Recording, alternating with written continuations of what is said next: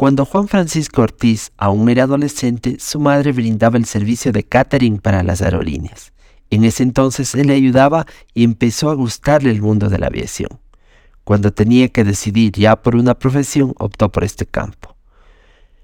Trabajó primero en Ícaro como jefe nacional de aeropuertos para Ecuador durante siete años y desde el 2009 empezó a laborar en Avianca como gerente de aeropuertos y en la actualidad se desempeña como gerente de aeropuertos de Sudamérica.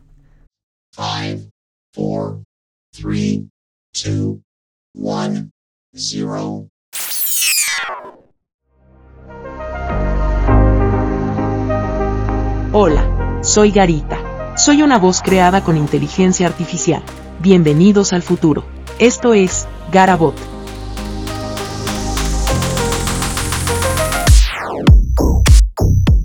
El mundo gira muy rápido. Necesitas conocimiento para innovar y exigirte al máximo. Garabot. El podcast con los conceptos y consejos que necesitas para tomar decisiones empresariales y crecer. Garabot.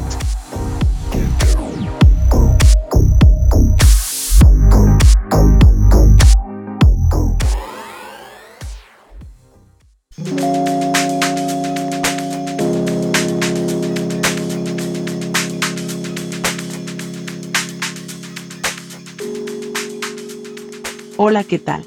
Para mí es un gusto saludarte. Soy Garita, y quiero darte la bienvenida a este podcast, con mi compañero Giovanni. Antes de comenzar, quiero pedirte ayuda. Cada vez que compartes nuestro contenido, nos ayudas a seguir creciendo. Y con seguridad ayudas a personas que necesitan de este conocimiento. Desde ya, te decimos Giovanni y yo, muchas gracias. Y bueno, entonces comenzamos. Hoy tenemos un programa de alto vuelo. Escucha un perfil de nuestro invitado en este episodio. Juan Francisco Ortiz. Es gerente de aeropuertos para Sudamérica y Country Officer de Avianca para Ecuador. Estudió ingeniería comercial en la Universidad de las Américas. Tiene un MBA en gestión estratégica de negocios y una especialización en administración de aviación. Juan Francisco, una serie de mitos se han creado en torno a la aviación. Hablamos de compra de boletos, los asientos más seguros en la cabina, las peores épocas del año para volar por las turbulencias y así una infinidad de cosas, incluso en cábalas. Yo en lo personal solía tocar el fuselaje del avión al momento de embarcar. Eh, nuestro invitado, Juan Francisco Ortiz, gerente de Aeropuertos Sudamérica y Country Officer de Avianca, resolverá algunos de los mitos y nos dirá cuál es la verdad para lograr que el viaje sea una experiencia agradable. Nuestra conversación girará en torno a estos mitos y a las verdades que él nos contará. Bienvenido, Juan Francisco, un gusto tenerte en Garabot. ¿Me puedes contar qué es lo que realmente busca un pasajero, precio, calidad o algo más que no conocemos? ¿Qué es lo que se paga en un viaje? Gracias, Giovanni. Muy buenos días con toda la audiencia. Gracias por el espacio. Bueno, como tú bien lo has dicho, realmente un pasajero eh, busca diferentes aspectos en su viaje. Todo depende si su viaje es corporativo, si su viaje es vacacional. Eh, y hay un sinnúmero de preferencias en, torno a los viajes que planean los señores pasajeros. Eh, es por eso que nosotros, al menos en Avianca, en nuestro nuevo modelo, hemos abierto un portafolio de diferentes opciones que, tienen para el pasajero. Eh, dicho lo anterior, pues tenemos pasajeros corporativos que muchas veces eh, viajan solo por el día y no requieren, por ejemplo, de un equipaje chequeado en bodega. Entonces, ¿por qué pagar un equipaje en bodega si no lo vas a necesitar? En cambio, tenemos otros tipos de pasajeros que buscan vacacionar. A ellos sí, tal vez les conviene un equipaje en bodega y es por eso pues que dentro de nuestras gamas de tarifas que tenemos hay estos diferentes aspectos que puedes incluir en el journey de tu viaje. Arranquemos con los mitos, eh, Juan Francisco. Ahí te va un combo inicial. ¿Los precios de los, de los tiquetes aumentan si sigues buscando el mismo vuelo? U otro conocido, ¿es debo madrugar eh, para encontrar vuelos más económicos o buscarlos de un día específico de la semana?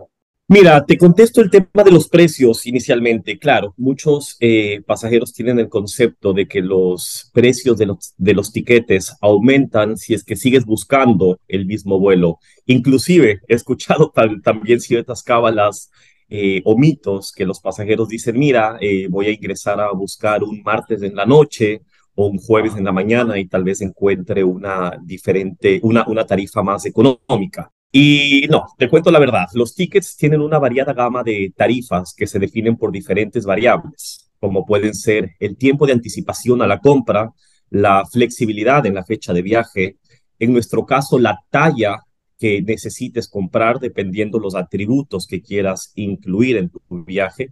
También eh, juega el tema de la oferta y demanda, y entre otros. Estas variables son gestionadas en el principio del revenue management, que busca gestionar los ingresos de una manera adecuada, entendiendo que las sillas de un avión o los espacios de carga son limitados y perecibles, en el sentido de que no se puede tener un inventario.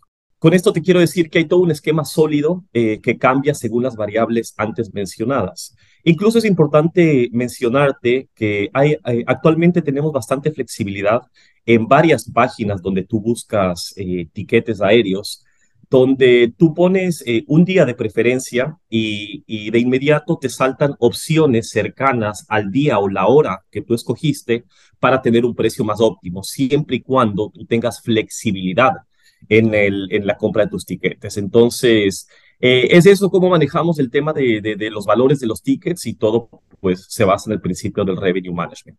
Me dejas tranquilo, no tengo que madrugar entonces para ver un boleto. No tienes que madrugar ni trasnocharte los días martes, porque pues como te digo, todo juega en base al revenue management, que básicamente es la oferta y la demanda de, de la ruta que estés buscando. Eh, para un carnaval y así te ingreses martes a la medianoche, vas a, encontrar eh, tal, vez tarifas tan asequibles porque eh, son, son, son fechas que están llenas y, y, se, y obviamente hay mucha anticipación con la que los pasajeros compran sus tiquetes.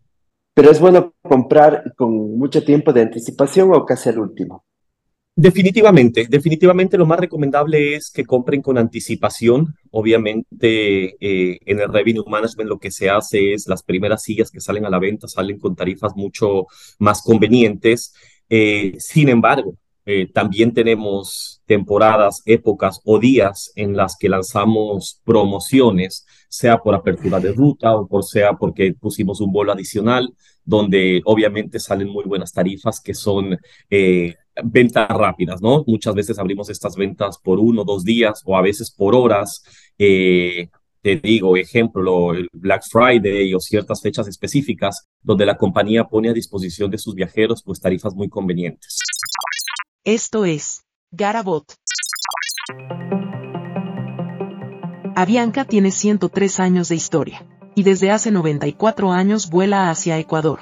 Cuenta con 12.000 empleados y más de 600 laboran en Ecuador. En 2022 transportó 24.600.000 pasajeros, con más de 187.000 operadores en 24 países. En junio de 2023 inicia vuelos directos desde Quito a Nueva York y hacia Cancún.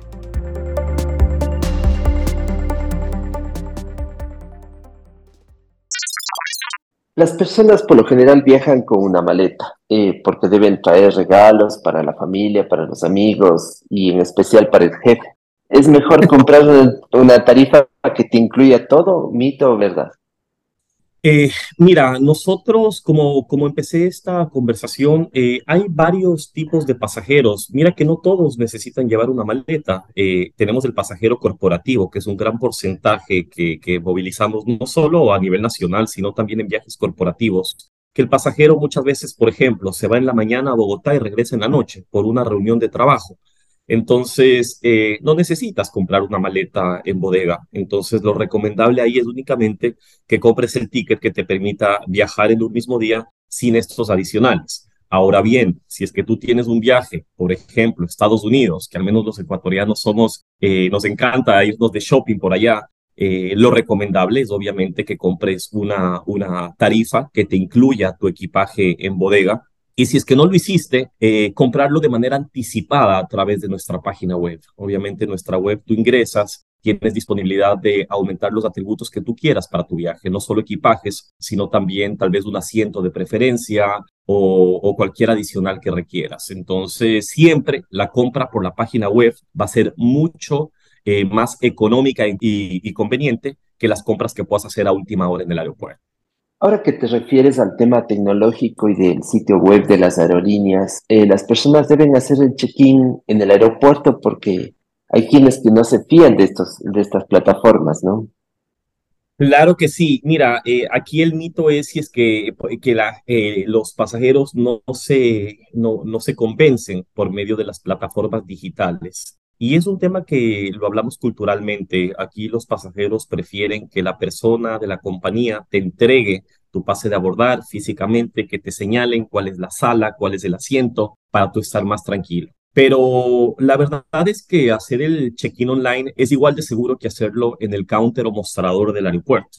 Hacerlo en línea es una buena forma de ir adelantando algunos datos para que el abordaje sea más fluido, más fácil y rápido y de esta forma evitar cualquier inconveniente con antelación, incluso para poder tener una mejor ubicación a bordo, seleccionando el asiento de, de, tu preferencia. Recordemos que si tú vas al counter a última hora, ya solo tienes pocos asientos disponibles porque pues las personas que se anticiparon a realizarlo por los canales tecnológicos obviamente eligen mejores opciones a bordo. También eh, teniendo ya tu chequeo en línea o a través de, de, nuestros canales digitales, se puede pasar de manera directa a las puertas de embarque en caso de que no lleves equipaje en bodega. Eh, la autogestión también se puede hacer en los kioscos del aeropuerto, recordemos, es un punto muy importante. En el caso de Ecuador, tanto en Quito como en Guayaquil, tenemos kioscos disponibles de autoservicio en los aeropuertos y con esto pues evitamos altas filas de chequeo y congestión en, en las áreas de, del aeropuerto. Entonces, aquí lo recomendable es anticiparnos y realizar nuestro chequeo por medio de los diferentes canales eh, tecnológicos que tenemos disponibles. La ubicación eh, en la cabina del avión a un pasajero es relevante, sobre todo para los, los más temerosos. Creen que la ubicarse en los, en los asientos centrales será más seguro. Eh, no, mira, en, en, en, ese caso, ¿qué te puedo decir?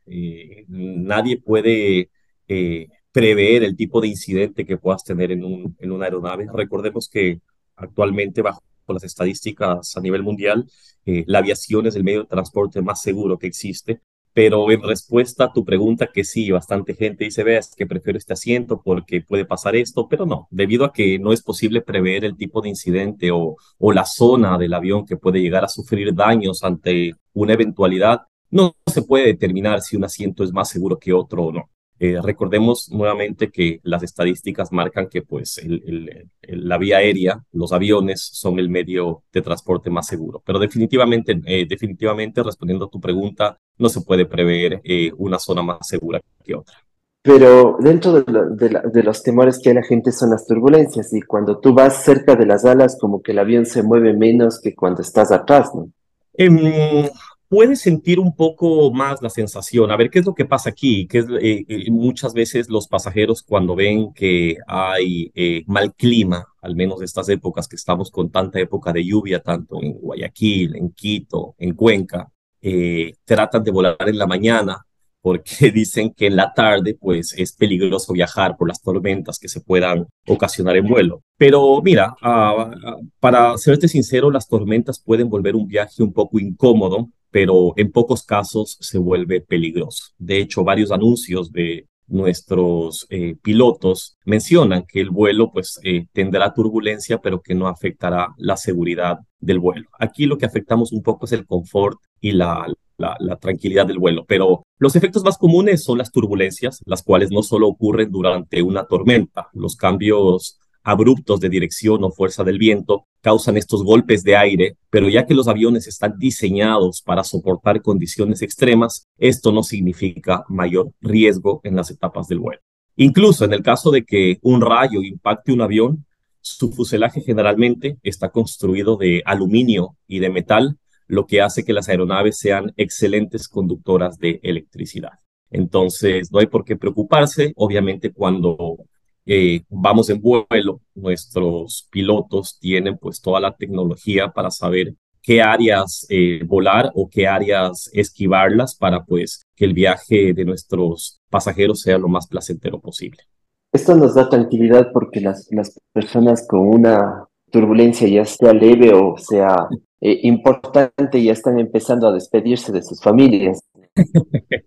Mira, incluso es muy, es muy Es muy conocido eh, el tema del ingreso al aeropuerto de Quito, al menos en los veranos, en, la época de verano. Sabemos que la aproximación al aeropuerto de Quito es bastante movida y, la gente pues un poco se asusta, pero definitivamente, como te lo he dicho, eh, eh, los aviones están preparados para, para estos fenómenos naturales. Nuestros pilotos obviamente capacitados al máximo para poder eh, ir revisando todas las condiciones de vuelo y hacer del viaje lo más placentero posible, pero definitivamente no, o sea, realmente son, son fenómenos que, que, que pasan, pero las aeronaves y nuestro personal está capacitado pues para sobrellevar esto. Garabot, inspirando tu creatividad.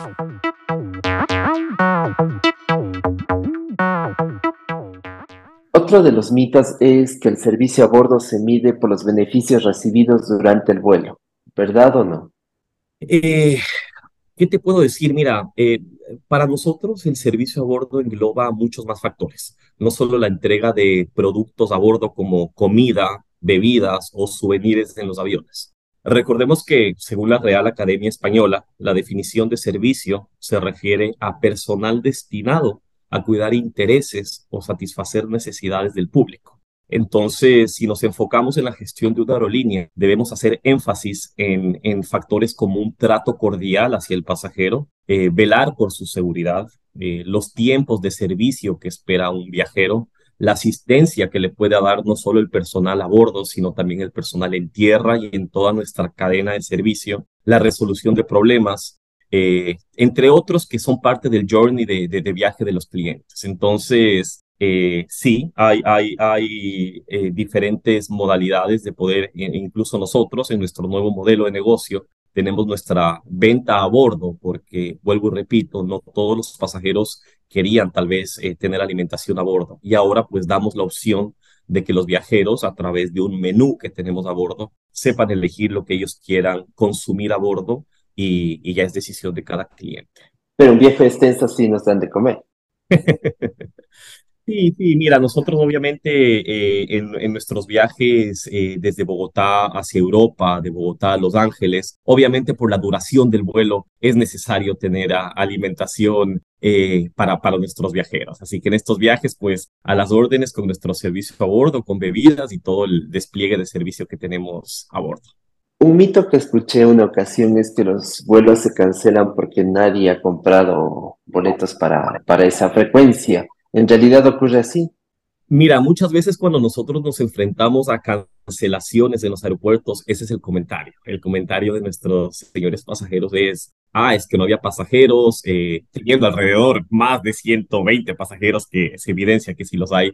Pero no, los, los, los vuelos se pueden cancelar por diferentes motivos, pero siempre hay una razón en la que prima la seguridad. Si es por clima, si es por mantenimiento no programado, como lo llamamos internamente, porque recordemos que cada vez que eh, previo al vuelo, pues nuestra tripulación mayor, nuestros capitanes, pilotos, eh, realizan un chequeo, una inspección de la aeronave para garantizar que las mismas estén en óptimas condiciones. Tal vez en ese walk around que lo llamamos, eh, encuentran algún tema que tenga que ser chequeado y por eso caemos en este mantenimiento no programado, que son temas de último momento, pese a todos los mantenimientos preventivos que, hacemos todas las aerolíneas. Eh, también tenemos el mantenimiento correctivo. Muchas veces sucede cuando el cliente, todos estos motivos de cancelaciones o demoras suceden cuando el cliente está ya en el aeropuerto.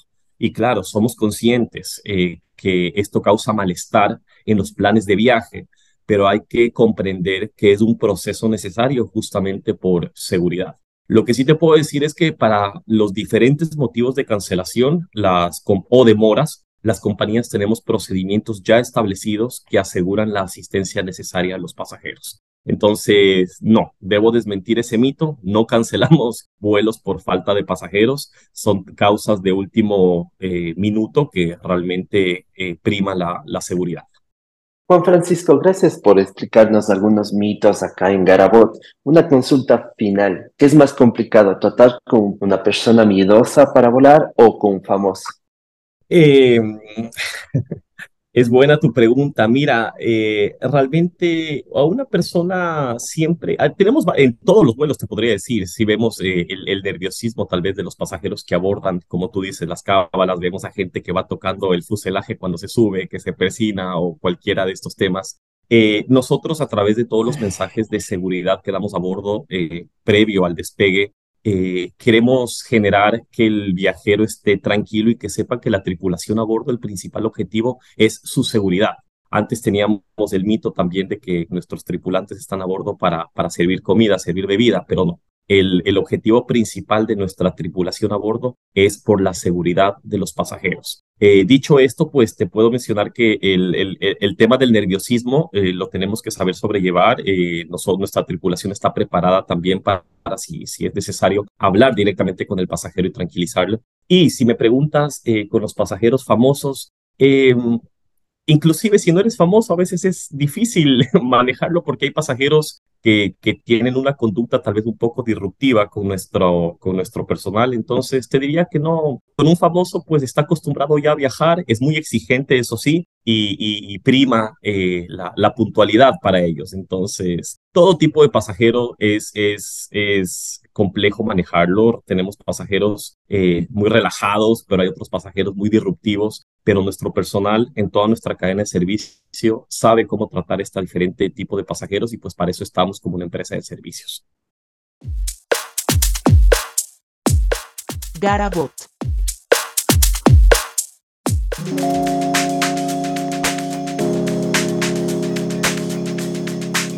Finalmente explícanos en qué consiste tu cargo. Bueno, te comento, eh, gracias por la pregunta. Eh, como bien me presentaste, pues estoy eh, a cargo de la gerencia de aeropuertos en Sudamérica, en Sudamérica de la compañía Avianca. Eh, tengo a cargo 18 aeropuertos en la región de Sudamérica. Esto pues incluye ciudades en Ecuador, Perú, Argentina, Chile, Brasil, Uruguay, Paraguay, Bolivia. Bueno, eh, en total son 18 aeropuertos que administro. Eh, ¿Cuál es la intención de mi cargo? Asegurar pues que todos los aeropuertos marchen de la debida manera con todos los estándares de seguridad que he requerido en la aviación. También eh, reviso temas de, de, de, servicio con todo el personal que tengo a cargo y que todas las funciones en los aeropuertos pues se, se manejen de una manera correcta con los estándares de seguridad que requiere no solo la compañía, sino también nuestros señores pasajeros. Eso en breve rasgos eh, para explicarte pues cuáles son mis, mis funciones. Gracias, Juan Francisco. Giovanni, a ti muchísimas gracias por el espacio. Un gusto haber compartido con ustedes. Qué agradable ha estado el diálogo con Juan Francisco. De mi parte también muy agradecida. Bueno, así llegamos al final de este episodio.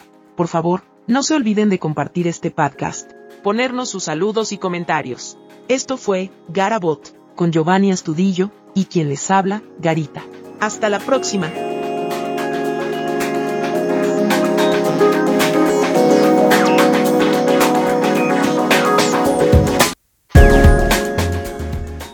Si te gustó este contenido, suscríbete, dale un me gusta y comparte para que la comunidad crezca. Esta es una producción de Grupo El Comercio.